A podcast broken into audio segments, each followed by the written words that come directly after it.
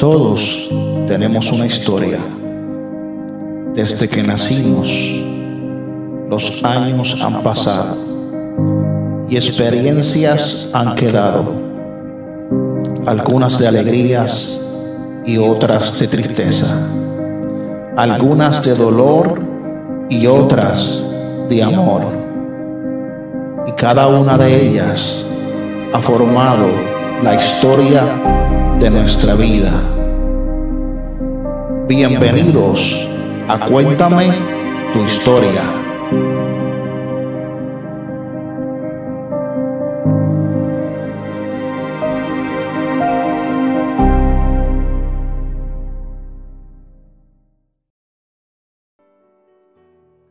Dios te bendiga y Dios te guarde en este precioso día y bienvenido a Cuéntame tu historia. En esta sección queremos conocer a nuestro invitado en un carácter más íntimo, más personal. O sea, queremos saber su niñez, queremos saber eh, cómo era su vida de adolescente. En fin, queremos saberlo todo. Y como le digo a todos mis invitados, en esta ocasión le voy a decir a mi invitado, eh, José, esta sección es una sección de Cuéntame tu historia pero aquí lo que queremos conocer es un poquito más eh, el tú a tú, porque nosotros conocemos al José Canela de la iglesia, pero no conocemos al José Canela en lo personal. Y esta entrevista es más bien para conocerte, porque muchas veces las personas conocen la gloria de Dios manifestada en ciertas personas, pero no conocen el proceso por donde Dios los tuvo que atravesar y su historia para estar donde están. Ahora sí, quiero presentarle a mi invitado, aunque ya le dije el nombre, pero su nombre es José Canela. José Canela, saluda a nuestra audiencia. Dios le bendiga a cada uno de ustedes que toman su tiempo, ¿verdad?, para mirar estas entrevistas. Para mí es un honor eh, el que se me haya invitado y como decía nuestro hermano Manuel, mi nombre es José Luis Canela Reyes, porque sí tengo otro apellido aparte del Canela. Y bueno, eh, estoy muy contento de que se me dé esta oportunidad, ¿verdad? Y este privilegio de estar aquí compartiendo con ustedes. Pues José, en esta entrevista o en esta sección siempre tendemos a tener un versículo bíblico antes de empezar y después del versículo bíblico vamos a empezar con la oración y así damos comienzo a la entrevista. Y yo sé que tú tienes un versículo bíblico en tu mente y en tu corazón, así que compártelo con nosotros. Amén, amén. Bueno, eh, literalmente mi versículo favorito que fue mi primer versículo que me aprendí en mi adolescencia se encuentra en Proverbios 23:12 y dice algo más o menos así de aplica tu corazón a la enseñanza y tus oídos a la palabra de sabiduría. Amén. Amén. Entonces vamos con la oración y arrancamos con la entrevista. Amén. Amantísimo Dios, Padre bueno, Padre de infinita misericordia, ante ti venimos, Señor, presentándote esta sección y presentándote a nuestro invitado Canela, Señor. Yo te pido, Señor, que a través de esta entrevista tú puedas cautivar las mentes y los corazones de todo aquel que nos pueda estar viendo y nos pueda estar escuchando. Y que una vez cautiva, Señor, tú los pueda, lo podamos dirigir al blanco de la soberana vocación que eres tú, Cristo Jesús. Que a través del testimonio, Señor, de nuestro hermano Canela, los corazones sean cautivos, Señor, y que y que ellos entiendan que si lo pudo haber hecho con Canela, lo puede hacer con cualquier otra persona, porque lo hizo conmigo, lo hizo y lo ha hecho con todos los invitados que hemos tenido en este canal. Señor, queremos darte toda la gloria y toda la honra porque tú eres merecedor de ella. Nosotros somos simple y únicamente siervo y empleado tuyo. Así que todo esto te lo pedimos en el dulce y poderoso nombre de nuestro Hijo amado Jesús. Amén y amén. Gracias, nuestro Dios. Ahora, José, vamos a empezar aquí con nuestra entrevista. Así que ya nos dijiste tu nombre. Ahora queremos saber de dónde eres y dónde te criaste, si fue en el mismo sitio o en sitios diferentes. Eh, bueno, eh, sí. Eh, para los que no escucharon, mi nombre es José Luis Canela Reyes y soy mexicano. soy de de un estado de México que se llama Veracruz y vengo siendo de un municipio que se llama Cozamaluapan, Cozamaluapan, Veracruz, México. Y bueno, y nací ahí en Cozamaluapan, pero me, parte de mi vida eh, la viví en, el Distrito Federal, en la capital de México. Ok. ¿Y de niño tenías algún apodo? Eh, bueno, eh, digo, esto es algo que si quieres compartir, o sea, puedes decir sí, puedes decir no, y si lo quieres compartir, pues nosotros, mira, aquí, aquí estamos todos interesados en saberlo todo. Eh, bueno, sí, siempre he tenido un apodo y es mi apellido. desde que tengo uso de razón, todo mundo me ha dicho Canela, incluso tengo solamente un hermano que es menor que yo y a pesar de que los dos apellidamos Canela, él también a mí me dice Canela. Y algo bien curioso que hasta hasta llegar a cuando llegué aquí a, Estados Unidos, eh, la gente me llamaba por mi nombre, pero no fue hasta hace tres años ya que en la iglesia que nos congregamos que ya me volvieron a decir Canela y sí, ese es mi, mi apodo de toda la vida, Canela. Sí.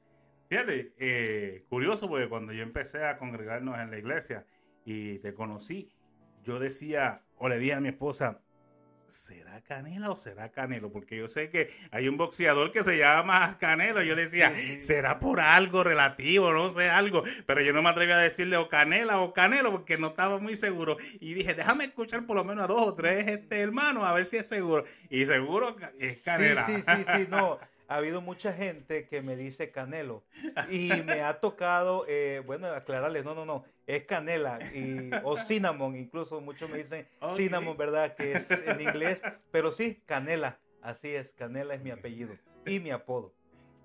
Mira, y de pequeño, ¿qué quería hacer cuando creciera? Eh, bueno, eh, de pequeño, yo siempre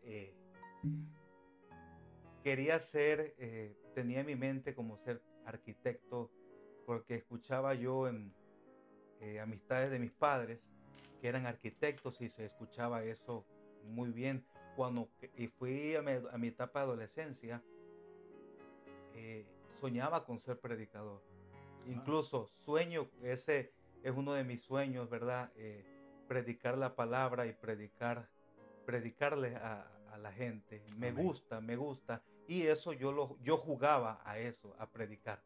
Tenemos un invitado que pasó por aquí hace, yo diría que dos o tres sábados, y él confiesa que él mientras se bañaba era donde él hacía sus prédicas poderosas y testifica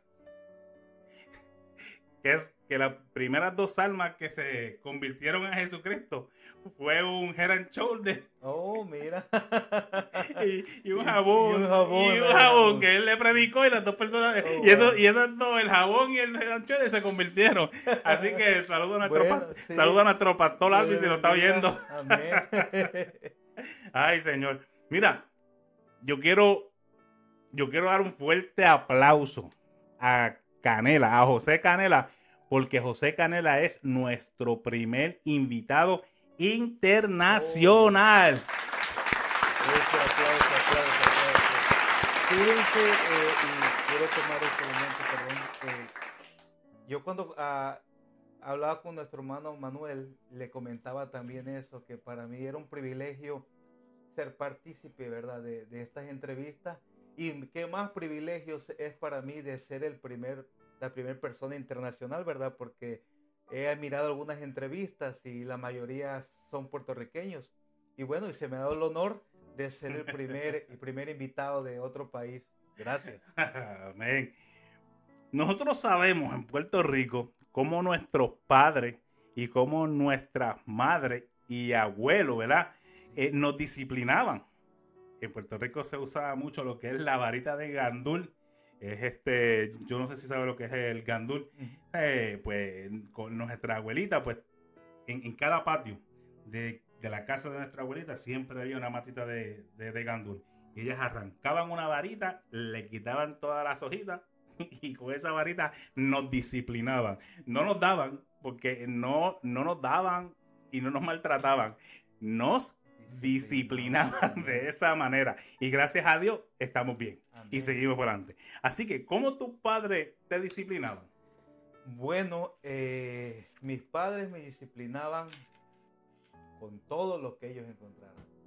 Eh, eh, sí, ellos me daban con la correa, con la chancla, con alguna vez con un cable. Lamentablemente o afortunadamente, en, hace años, ¿verdad? La disciplina era diferente como es ahorita, en estos momentos. Y bueno, afortunadamente yo estoy bien, nunca me morí, ¿verdad? Eso me sirvió para bien, para ser el hombre que soy.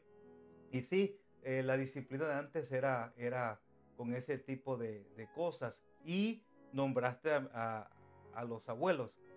Mi abuelo nunca, gracias a Dios, me tocó que me disciplinara.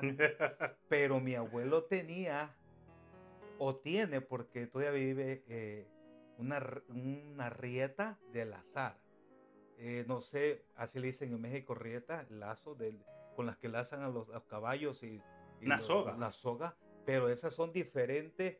Estoy hablando de una soga diferente a la, a la normal. Esta es para lazar caballos. Esa es para la, eh, enlazar caballos, no para tumbar o bajar coco. Ok, bueno, sí, cierto, sí. ¿Cierto? Sí, sí, yo me acuerdo de eso. Saludos a Marilu. saludos y a Paul también. y a Paul sí, bueno, entonces mi abuelo, mi abuelo tiene o tenía eh, eh, esa rieta o ese lazo y con ese le daba a mis, a mis tíos y a mi madre eso. Entonces, eh, era duro esos tiempos. Mira, yo, yo sé que no es mi entrevista, no es mi entrevista, ¿verdad? Y el día que me toca, a lo mejor hablar un poquito.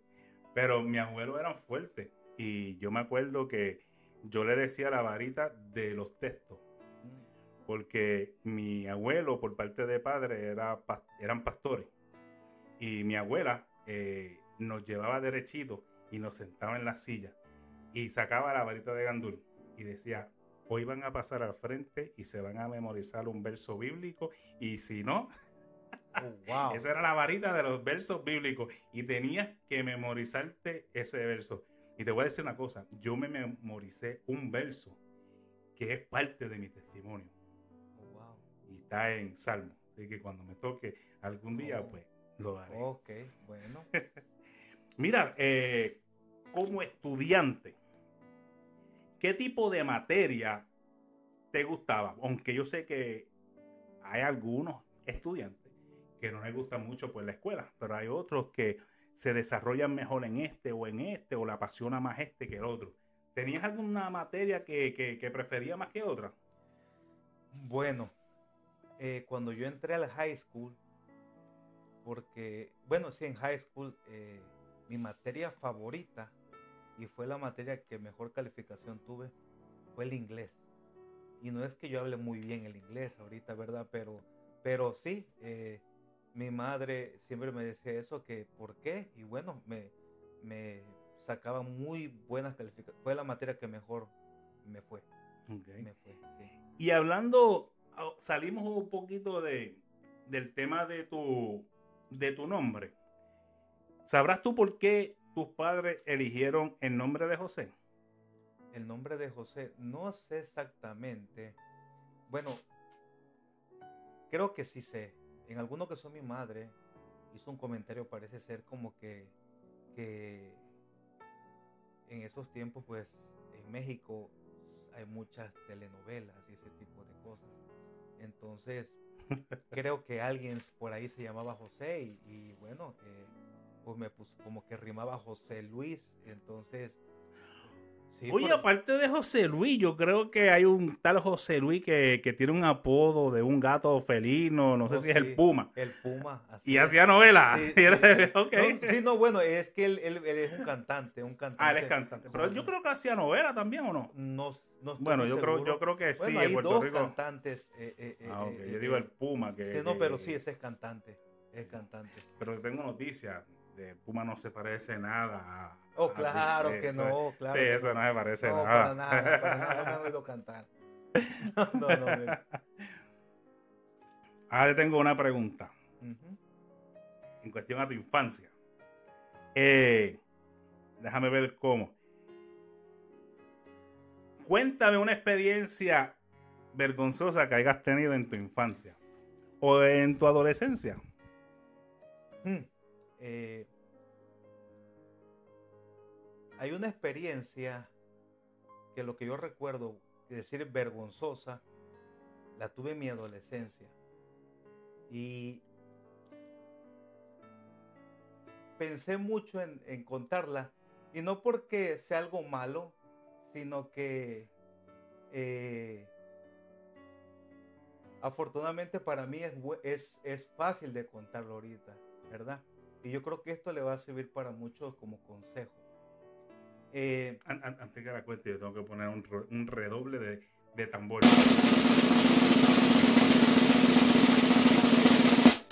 Ok. Ahora sí. bueno, bueno, bueno, miren, eh, eh, resulta que en mi adolescencia, cuando yo entré a high school, yo tenía un problema. Pienso que la mayoría de los jóvenes, y no tan jóvenes, ¿verdad?, que pasamos por esa edad, eh, tuvimos un momento de, Se portaba mal uno, ¿verdad? Entonces, eh, a pesar de que yo eh,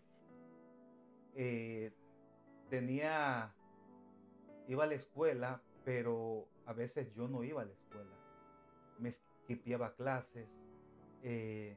Y en alguna ocasión, por exactamente estas fechas, cuando el primer semestre del high school terminó, eh, mis papás tenían que, tenían que saber de mis calificaciones, de mis notas. Entonces, cabe señalar que mi mamá era bastante estricta respecto a las calificaciones. Entonces, eh, mi mamá me dijo que dónde estaban las calificaciones de, ese primer semestre. Para esto yo le pedí a mi madre un permiso para, para salir a, una fiesta. Entonces, yo en ese semestre había, había sacado dos Fs o había reprobado. Entonces, lo que yo hice fue que falsifiqué las calificaciones. Eh, no recuerdo con exactitud qué calificación puse, pero yo las falsifiqué. Yo las falsifiqué. Entonces yo me puse que había pasado. Que tú eres un genio. Entonces, bueno, yo llegué a casa, llegué a con mi mamá, mamá, aquí están mis notas.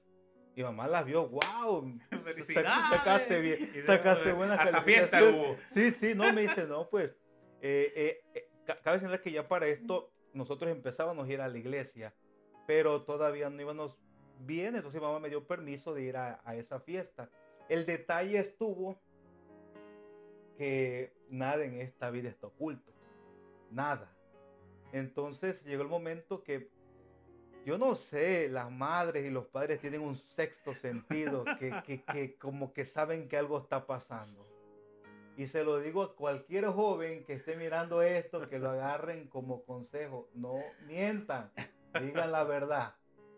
Y bueno, eh, yo no pensé en las consecuencias, entonces, por alguna razón que desconozco hasta este momento, mi mamá fue a la escuela a preguntar por mi comportamiento y por mi, mis calificaciones. Mi mamá era, era bastante exigente en ese punto. Y yo, bueno, yo creo que como padres todos queremos el bien para nuestros hijos, ¿verdad? Y siempre queremos que nuestros hijos tengan buenas calificaciones. Mi mamá fue a la escuela y cabe señalar que mi mamá me había advertido que si yo salía mal en la escuela, ella me iba a dar en la escuela, delante de mis amigos. Ella me había advertido eso. Entonces, hay veces nosotros pensamos que lo que decimos como padres o lo que nuestros padres dicen es juego. Pero cuando uno hace algo malo y se enojan nuestros padres o nos enojamos como padres, hay consecuencias. Entonces, bueno, eh, mi, mamá, mi madre llegó a la escuela y llegó a, yo no supe qué pasó y una más de repente cuando yo me di cuenta mi madre estaba enfrente de mí, estaban los muchachos jugando eh, eh, eh, fútbol, soccer en escuela y llegó mi madre y, y llegó ahí, llegó mi madre enojadísima porque ella ya había hablado con alguien en, en las oficinas y le habían dado las verdaderas calificaciones. Entonces, bueno, mi madre me pegó delante de mis compañeros.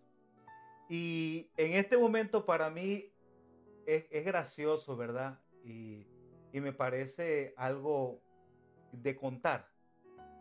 Pero quiero aclarar que para mí fue muy, muy, fue algo que marcó mi vida. Y tanto marcó mi vida que desde que mi mamá fue ese día a la escuela y me pegó, que no me pegó literal, o sea, me dio como dos o tres galletas o cachetadas, ¿verdad? Pero lo hizo delante de, de mis compañeros. En ese tiempo ya cuando yo ya empezaba a tener novia, yo ya empezaba a enamorarme y todo ese tipo de cosas. Y aparte, en ese tiempo el bullying era diferente ahorita. En ese tiempo no existía el bullying, ahí te aguantabas de lo que te dijeran. Entonces, eh, a partir de, ese, de esa fecha que mi mamá me pegó delante de mis compañeros, fue tanto que marcó mi vida que yo no volví a pisar la escuela. Yo no volví a pisar la escuela, esa, esa escuela. Para mí fue muy, muy doloroso, porque me llenó de vergüenza, me, me sentí tantas cosas que me costó, quiero reconozco que me costó perdonar a mi madre. Me costó porque porque fue algo algo que marcó mucho mi vida. Yo yo no yo no yo entré en una etapa de, de, de, de frustración, de tristeza, de vergüenza, de todo cosa que yo ocasioné, porque reconozco que si nada estuviera pasado si yo no hubiera mentido. Aparte de eso, pues esto también traía antecedentes. Yo en el secundaria, en el Miro School, yo me esquipié clases, eh, saqué buenas notas, pero como consejo a los padres les quiero decir que nada justifica hacer un tipo de de ese una cosa de ese tipo. Un acto de ese tipo. Un acto de ese tipo, gracias. Porque esto es algo muy vergonzoso y en lo personal a mí me, a mí me marcó. Me marcó tanto, muchísimo, muchísimo, que bueno, eh, gracias a Dios, como predicaba el pastor esta, esta mañana, eh, eh, cuando uno puede hablar de las cicatrices, es porque uno está sano y gracias a Dios yo estoy sano de eso y mire que lo puedo contar tranquilamente en este momento. Amén. Qué bueno es cuando Dios llega a nuestro corazón y transforma nuestra vida, ¿verdad? y, y llega el verdadero perdón, porque hay veces que nosotros podemos decir te perdono, pero verdaderamente hay perdón, ¿verdad? Y, y sí, cuando Jesucristo llega a nuestra, a nuestra vida, a nuestro corazón, Él es el que hace que todas estas cosas sean posibles. Y como hablaba, eh, como hablaba de del predicador esta mañana, del pastor, que, que las cicatrices son la, la, huella de que algo pasó, algo pasó. Y se pueden contar, ¿verdad? Y damos la gloria y la victoria a Dios. ¿Extraña algo de tu niñez? Aparte de la pela que te dieron en la escuela. no, y mira que, no, oye, pero es que si yo te digo de esa, imagínate si mamá se atrevió a darme de escuela Ahora imagínate cómo las veces que me daba, o sea, eso es, eso es para otra para otra entrevista. Okay, Pero sí, de, de, de, mi niñez, claro, claro, claro. Eh, para mí, eh, estas fechas son muy, muy lindas. O sea, estas fechas, si hablo del mes de diciembre, Navidad, Año Nuevo y Día de Reyes, yo, yo para mí eso, wow, yo, yo siempre extrañaba, de, mi niñez, extrañaba eso, el que, el que los Reyes Magos llegaran. El esperar esa fecha, o sea, para mí era importante. Ahora, el... el que es algo bien bonito. Muy lindo. Ahora, que llegara Navidad, no, en México no se celebra tal cual mucho eh, Navidad, ni, ni, ni, Santa Claus, ni nada de eso. Pero eh, Tú sabes que esa fecha, Navidad y fin de año, es, día de estrenar ropa y zapatos y todo eso. Y aparte, en México es muy tradicional que tanto Navidad y fin de año se, se truenen eh, juegos pirotécnicos, ah. cohetes.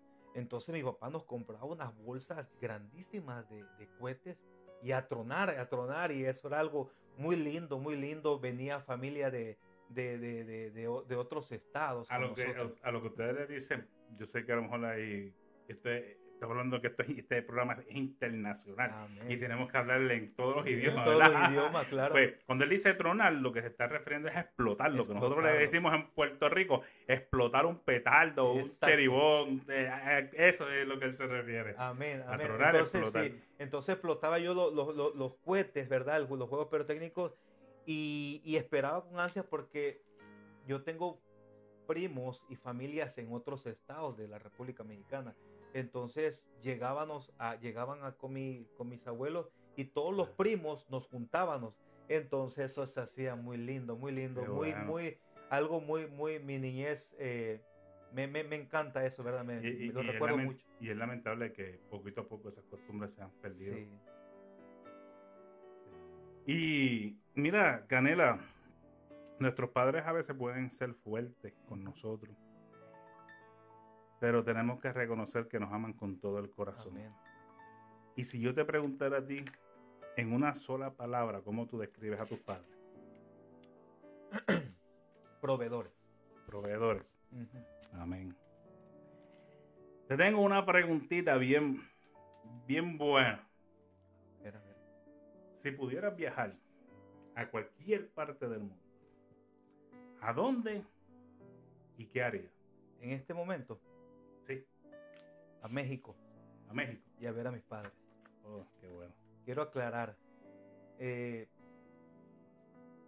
muchos pueden decir, bueno, porque he escuchado las entrev- otras entrevistas, quieren ir a Israel, ¿verdad? O cualquier país, París, no sé, qué sé yo. Yo soy mexicano y quiero ir a México. Eh, ¿Por qué? Tengo 18 años en este país y estamos, mi familia y yo, en un proceso migratorio. Entonces, a raíz de ese proceso, nosotros no podemos salir de Estados Unidos hasta esperar eso. Entonces, bueno, imagínense 18 años de no ver a mis padres. Para mí sería lo más hermoso en este momento ir a ver a ver a mis padres. Claro. Entonces, por eso, sin dudarlo, iría a México y a, y a mi tierra. Vamos a ir en oración para que tu programa migratorio pues, se pueda resolver lo Sí, ya, ya posible. estamos, ya yo pienso que eso está a la vuelta de la esquina, pero Amén. bueno, el Señor, el Señor, como dice la palabra, todo tiene su tiempo y el tiempo del Señor es el del Señor. Y tengo que esperar hasta que Él me dice, ya. Ok. Amén. Ahora vamos a entrar en una pregunta que yo estoy casi seguro que todos los que nos están viendo quieren saber qué diría o qué llevaría nuestro hermano, amigo José Canela. Y vamos para la pregunta. Si te tocara vivir a solas en una isla desierta y tienes la oportunidad de llevar contigo cinco objetos, ¿cuáles serían y por qué?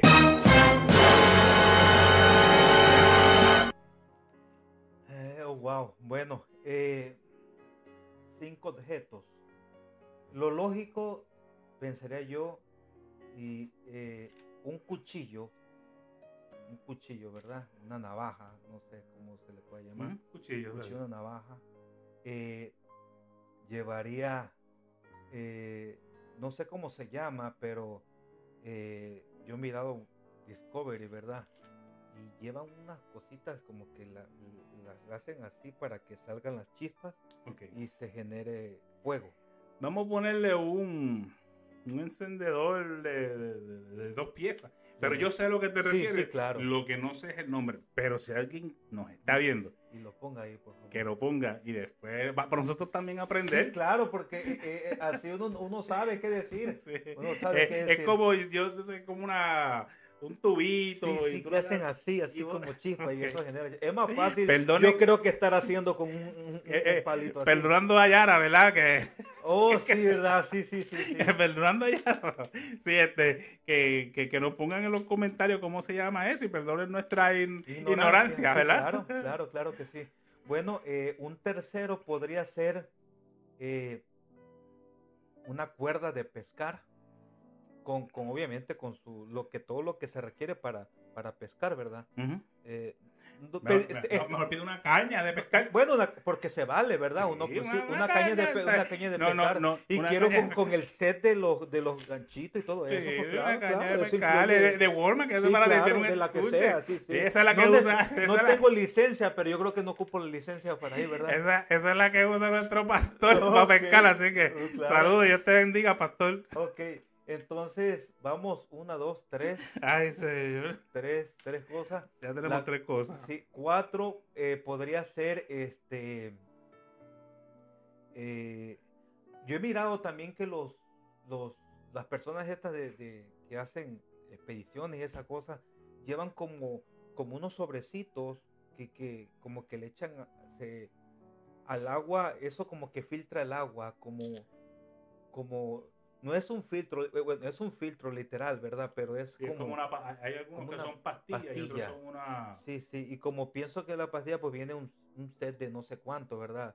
El más grande, el más grande. Más grande. El más grande. Y, y por último yo pensaría que un, un- un- un saco de muchas semillas. No soy muy de, de vegetariano ni, ni de comer muchas semillas ni nada de eso, porque mi esposa puede ver esto y a decir, pero si él no come, pero es que si estamos en una isla desierta y bueno, voy a tener que comer pues para tener que comer de todo ahí. Pero vamos, vamos, vamos, a hacer- vamos, a, vamos a la segunda parte de, de esta pregunta. Eh, dijiste que lo primero que quería era un cuchillo. Sí, un cuchillo. ¿Y el cuchillo cómo lo usaría? Bueno, para, para cortar lo que sea. eh, obviamente tendría que ser un cuchillo de esos como Rambo, de esos grandotes, ¿verdad? Pues lo puedo usar para, para cazar, para cortar. Ok. Mirado que con el mismo cuchillo hacen alguna especie de lanza y con eso cazan. No sé. El segundo, habías dicho, eh, Ah, para generar fuego. Sí, porque si cazo o algo no puedo comerme crudo. No me gustan las comidas crudas. Bueno, excepto el, el- el- como el pescado se come a veces crudo, ¿verdad? Pero a mí no me gusta casi el pescado. tercero habías dicho las pastillas. Las pastillas para filtrar el agua y eso, para poder tomar agua de, de- de- Yo creo que lo tercero era la caña. la caña. Bueno, oh sí, cierto, la- la, caña la de pescar, caña. para pescar, ¿verdad? Para Mira, tener y hablando de la caña para pescar, ¿cuándo fue la última vez que fuiste a pescar? Pues te voy a decir algo y les voy a decir a la audiencia algo. Ahí ya me puso en problema Manuel, porque nunca en mi vida he cogido una caña.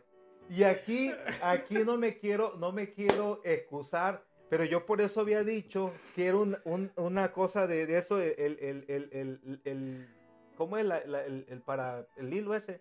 ¿Cómo se llama eso? ¿El hilo de pescar? Sí, bueno, el hilo La, de- caña, la caña completa. no, no, pero el hilo, el- hilo. Porque para mí sería más fácil ponerle un gusano ahí al hilo y aventarlo que el tal cual utilizar una caña. Sé que tiene que hacerse cierto tiempo y no sé qué más cosas, pero yo nunca he ido. a Ahora, estás de suerte en el día de hoy. ¿Me vas a invitar a pescar? No, te voy a recomendar a alguien que te enseñe a pescar. Oh my god, ¿quién sabe pescar? Yo sé que en estos momentos que está viendo este video, que tiene que estar riendo. Es más, lo vamos a dejar así. ok, bueno, bueno. Cuando termine la entrevista me dice quién para ir con Sí, él. sí. Que Dios bendiga a nuestro pastor. Ok, no diga quién, pero No. que Dios lo bendiga. Sí. Entonces, los otros eran las, las pastillas. Las pastillitas, sí, sí, porque bueno, en cual- cualquier momento, eh, si estamos en una isla, se supone que debe de ser mar, y el agua de mar no se toma. Entonces tengo que filtrar el agua. No sé si llueva para coger agua de lluvia, pero si no, pues tengo que hacer agua para tomar, ¿verdad? Ok. Y lo último, habías pedido. ¿Qué era lo último que pediste? Lo último, o eh, un saco de granos, de Ah. lo que sea, para, pues bueno, para sembrar ahí, para no morirme de hambre, brother, porque si, como no sé pescar y no pesco nada, entonces por lo menos comer, comer este, algún grano, algún de, de lo que sea. Por lo menos yo sé que tú, tú vas a sembrar. Pues Es sí, como a veces dice la Biblia, que, que Pablo sembró Bueno, hasta eso quién sabe si, si me llegue a cosechar, ¿verdad? Porque la cosecha yo, creo que me va a tardar algo. No, pero, y sobre todo que estoy así en una isla desierta, ¿verdad? Pero sí, pero yo voy a intentar sembrar. O, me, o me lo como. Ay, sí. O me lo como. Yo sé que después de, después, después de un par de días, después de haber estado sembrando toda esa semilla debajo del sol, en fuerte y todo, lo que te espera es... bueno, espero que no, pero bueno, tenemos que sembrar con toda la actitud de que van a hacer algo. Amén, amén. Esta es una pregunta que más se disfruta nuestra audiencia. Saludos a Saray. si tuvieras que comer por siempre una comida y bebida, ¿cuál sería? Mm. Bueno. Eh, mira que la gastronomía mexicana es muy rica y respeto la gastronomía de cualquier país, ¿verdad? Y obviamente que uno va a hablar sobre su país. Eh, hay dos cosas que yo no puedo estar sin eso, literal. Eh, y mis hijas también son iguales. Eh, son los antojitos mexicanos. eso es, es, es, hecho a base de, de masa de maíz y en México se llaman picadas, empanada, garnacha, gordita y todo eso. Y por eso digo antojitos mexicanos porque ahí incluye todo eso y yo puedo estar toda la vida comiendo eso sin ningún problema, sin ningún problema y yo soy de, del estado de Veracruz, de México y se dice que un buen jarocho, porque aclarando a la audiencia de donde yo soy, se le dice jarocho a la persona de ese lugar. Y dice, se dice, eh, o se, bueno, se nos nombra que un buen jarocho debe de comerse en la mañana un bolobán y una Coca-Cola. No me gusta, me gusta la Coca-Cola, pero algo así no, pero el bolobán es un pancito con relleno de jamón con queso o de jaiba o de cualquier clase de pescado o de pollo y es muy rico, es muy rico. Entonces, yo podría comer eso toda mi vida. Eh, no tengo alguna, alguna bebida especial, eh, eh, pero podría ser agua. No tengo problema con la bebida que sea. No tengo problema. Pero ese dos tipos de cosas, los antojitos mexicanos que me, me fascinan, me fascinan, y los bolovanes. Cualquier mexicano y que sea de Veracruz que esté viendo este, este video, sabrá de lo que estoy hablando. Y si lo puede escribir ahí, yo soy de México y conozco los bolovanes, es más, ponga hasta una fotico ahí, algo que para que lo conozcan. Muy rico. Bueno, eh, Canela, saliendo un poquito de la entrevista un poco jocosa y entrando a lo que es más serio, nos gustaría saber cómo fue que tú llegaste a los pies de, de nuestro Señor que nos cuente todo el proceso, que nos cuenten pues tu testimonio. Y, porque yo estoy seguro de que hay muchas personas que se pueden identificar con tu testimonio y son cosas que hoy en día pues le hace falta a la gente escuchar decir de que si Dios lo hizo contigo, lo puede hacer conmigo. Porque eso mismo dije yo. Pero si lo hizo con fulano y con sutano, lo puede hacer conmigo y para gloria y honra de Dios, sí lo hizo. Y estamos aquí de pie y trabajando para Él. Amén. Bueno, eh, es algo largo, ¿verdad? Voy a tratar de resumirlo lo más que pueda. Pero eh, bueno, yo empecé a, ir a la iglesia a la edad de 12 o 13 años. Y eso porque mis padres eh, empezaron a, ir a raíz de una casi separación de mis padres es que comenzamos a ir a la iglesia. Mm, yo ya tenía 13, casi los 14 años y era difícil para mí el poder llegar a, la iglesia, ¿verdad? Recuerdo que el presidente de jóvenes, líder de jóvenes, iba a mi casa a buscarme y yo le decía a mi mamá que yo no quería salir, que, que, que, que le dijera que yo no estaba. Más sin embargo, insistía para que yo fuera a las reuniones juveniles. de esa manera eh, empecé yo a ir a la iglesia muy poco porque mis papás empezaron a congregarse en, esa, en esas fechas, en ese tiempo. Y bueno, eh, para ellos apenas estaban empezando, entonces ellos no estaban primero literalmente buscando ellos y, estaban pasando por un problema matrimonial entre ellos dos. Entonces eh, era difícil, ¿verdad? Como para nosotros empujarnos. Eh, eh, pero ahí empecé, empecé yo a la iglesia. Un poco difícil, ¿verdad? Yo recuerdo y platico mucho con mi esposa sobre eso porque para mí fue difícil mi juventud conocer el Señor porque a mí me enseñaron que como castigo el ayunar, me enseñaron como castigo el leer la palabra, mi mamá nos castigaba. No, no, no la juzgo porque, bueno, ella no tenía o no hubo alguien que le, le, explicara o le dijera a mis padres que cómo se, se creaba un hijo, ¿verdad? En, en, el camino del Señor. Y ellos nos enseñaron así. Entonces, yo a raíz de, después de mi, de mi juventud, como les platicaba que, que tuve cuando en la escuela yo entré en una etapa de rebeldía, me alejé del camino del Señor, nunca estuve, yo llegué a bautizarme como a los 15, 16 años, pero lo hice solamente para que mi madre viera que yo que iba a la iglesia. Pero en realidad no era porque yo me nacía. No, no, no, no, no, no me importaba. Y hace unos días, hace un tiempo, recordaba algo que yo no sé si alguna persona de la audiencia le pasó. Pero, y porque no creo que yo sea el único que le haya pasado eso.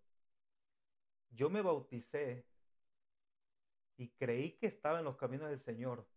Incluso me casé. Y no fue hasta hace como cuatro o cinco años que yo acepté a Cristo en mi corazón. Y les digo esto porque eh, se supone que cuando uno conoce al Señor, uno debe de aceptar a Cristo en su corazón. Lamentablemente, a mí no, no hubo ese momento que, que a mí se me acercara y, y, hablaran conmigo y me dijeran, ¿sabes qué? Tienes que aceptar a, Cristo en tu corazón. A veces entramos en o estamos en un momento con ciertas personas y pensamos que esas personas ya conocen del Señor o ya están en, en el Evangelio y ya, ya conocen ni siquiera han aceptado al Señor. Y yo estaba en la iglesia, me había bautizado, pero no había aceptado al Señor en mi corazón. Hace como cinco o seis años, en algún momento, en, una, en, una, en una predicación, este, yo acepté a Cristo en mi corazón. Incluso debo de, reconocer y debo de decirles un secreto mío, eh, que, que literalmente cada vez que yo, que yo eh, que alguien dice que un predicador que acepten a, Cristo en su corazón, yo lo repito otra vez. A partir de eso me quedó como experiencia y siempre lo digo porque eh, yo no había tomado esa decisión, no había hecho ese paso, había, me había adelantado a, a, como debe de ser. Primero había, me había bautizado y hasta años después había aceptado a Cristo en mi corazón. Entonces, bueno, eh, Después de eso, de mi juventud, yo andaba, era muy rebelde, hacía muchas cosas malas. Eh, y llegó una etapa que yo decidí cambiar, me cansé de, de, portarme mal, me cansé de las cosas de la, de la vida. Y mucha gente dice eso, y créame que sí se cansa uno. Se cansa uno de, de andar en pecado, se cansa uno de, andar haciendo cosas malas, se cansa. Yo me cansé. Y cuando yo tomé esa decisión de, dejar eso, yo sabía que, que, la única forma de cambiar, yo sé que era primero a través del Señor, pero necesitaba alguien que me ayudara. Y yo sabía que tenía que ser una persona que fuera cristiana, como mi pareja, ¿verdad? Porque yo andaba muy mal, muy mal. Entonces eh, empecé a buscar a mi esposa. Ella había sido mi novia años atrás y la empecé a buscar otra vez para tratar de acortejarla, a ver si quería ser otra vez mi novia. Entonces eh, nos volvimos a, coincidir, platicar, eh, empezamos a platicar y bueno, nos hicimos novios, volvimos a entrar, llegamos a la etapa de casarnos y ese fue mi, e, el tiempo de mi transformación, ¿verdad? De, de cómo el Señor fue cambiándome otra vez y entrando a mí, que fue una etapa muy, muy, muy larga, muy larga. Mi esposa puede dar testimonio de eso, de que como ella fue literalmente bregando conmigo, ¿verdad? Porque, porque a pesar de que yo ya, yo quería cambiar, a pesar de que, de que yo conocía del Señor, conocía, pero, pero en realidad no lo conocía, válgase la redundancia, ¿verdad? No conocía en verdad al Señor porque eh, yo a veces eh, prefería eh, hacer otras cosas que ir a la iglesia o no me importaba lo que venía haciendo la iglesia. Y a mi esposa sí. Entonces, ella oró mucho por mí. Le doy gracias a Dios por, por la esposa que tengo, porque a través de ella fue que conocí al Señor verdaderamente. He hablado con amigos de mi juventud y, hablamos y decimos sobre eso que si yo no me hubiese venido para este país y no hubiera casado con mi esposa, yo creo que yo estuviera en una cárcel o muerto, definitivamente. Entonces, eh, fue así que a través de mi esposa, mi, mi, madre orando por mí y mi esposa haciendo el papel de esposa, ¿verdad? Y, y teniendo esa paciencia, que no sé de dónde la sacó, ¿verdad? Porque gracias a, a, la paciencia que tuvo ella y a las oraciones de ella, fue de que yo en verdad me acerqué al Señor y, y gracias a Dios soy el hombre que, en este momento soy. Ajá, así fue. Amén, amén. Interesante, ¿verdad? Que siempre Dios nos pone una mujer sabia que, que nos pueda ayudar. Gracias le damos a toda esa varona, a todas esas mujeres de Dios que, que nunca se han cansado y se mantienen orando. Y quiero, y, quiero, y perdón que te interrumpa, eh, mi esposa puede contar eh, todas las cosas que ella hacía. Ella oraba por mí. Ella me lo ha dicho. Ella ungía mis zapatos, ungía mi ropa, eh, ponía aceite en, mi, en fotos mías, muchas cosas. Ella, ella hacía muchas cosas para que por fin me acercara, ¿verdad? Y gracias a Dios podemos decir que, que el Señor pues hizo, hizo lo, que, lo que tenía que hacer y, y, va a seguir haciendo, ¿verdad? Amén. Le vamos a dar una exhortación en vivo para que venga y hacerte una entrevista con nosotros y así pueda compartir, con nosotros. ok. Un regalo que alguna persona te haya hecho que el día de hoy lo llevas presente. Y no tan solamente material, sino que ese regalo haya cautivado tu atención, te haya, impactado o te haya marcado. ¿Qué sería eso? ¿O quién sería? Bueno, hay dos regalos que han marcado mi vida. El primer regalo